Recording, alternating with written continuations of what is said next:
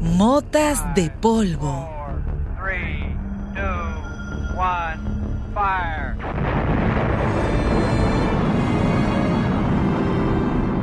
Julio Verne anticipó las travesías submarinas o el viaje a la Luna, pero el genial novelista francés no estuvo tan atinado en su viaje al centro de la Tierra. ¿Y por qué no?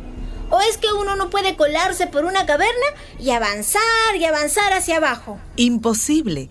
Ese viaje hacia las profundidades de nuestro planeta nunca se podrá dar. ¿Y por qué? Ah? La Tierra es una colosal esfera de 500 millones de kilómetros cuadrados y un peso fenomenal de 6 mil trillones de toneladas. Bajo nuestros pies, la Tierra parece muy firme, pero si pudiéramos perforar el suelo...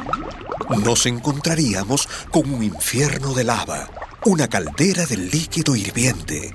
La capa sólida del planeta es muy delgada Doctor Sagan, por favor, pónganos un ejemplo para comprender mejor cómo es nuestra Tierra.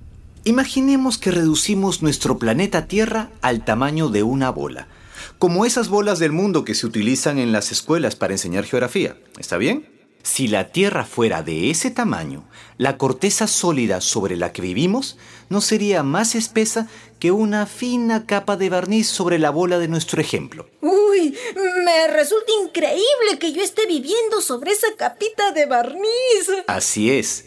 Si la Tierra fuera de ese tamaño, el monte Everest y la cordillera de los Andes serían tenues arrugas sobre la superficie, tan tenues que una mano delicada no las alcanzaría a distinguir.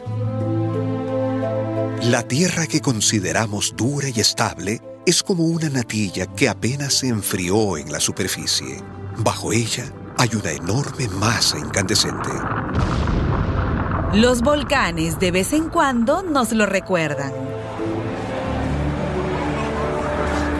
Esta delgada corteza la compartimos con millones de seres vivos. Alguien podría creer que nosotros, hombres y mujeres, somos los reyes y reinas de la Tierra. Nos creemos grandes y poderosos. Pero si a los 6.300 millones de seres humanos que ahora vivimos en la Tierra nos echaran de cabeza en el lago Victoria de África,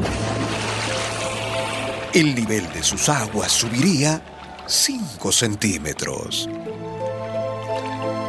Sobre esta frágil envoltura sólida ha transcurrido la historia de la humanidad. Sobre ella hemos reído y llorado, hemos hecho el amor y también la guerra. Sobre esta débil corteza nos trajeron al mundo y en ella quedarán nuestras cenizas. ¿Y qué me quiere decir con todo esto? Cuando te sientas altanero, vanidosa, soberbio, Piensa que no eres más que una efímera mota de polvo sobre esta capa de barniz que llamamos tierra. Armonízate con la naturaleza.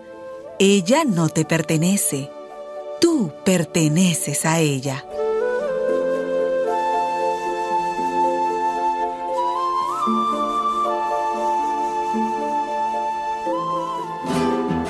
Una producción de radialistas apasionadas y apasionados.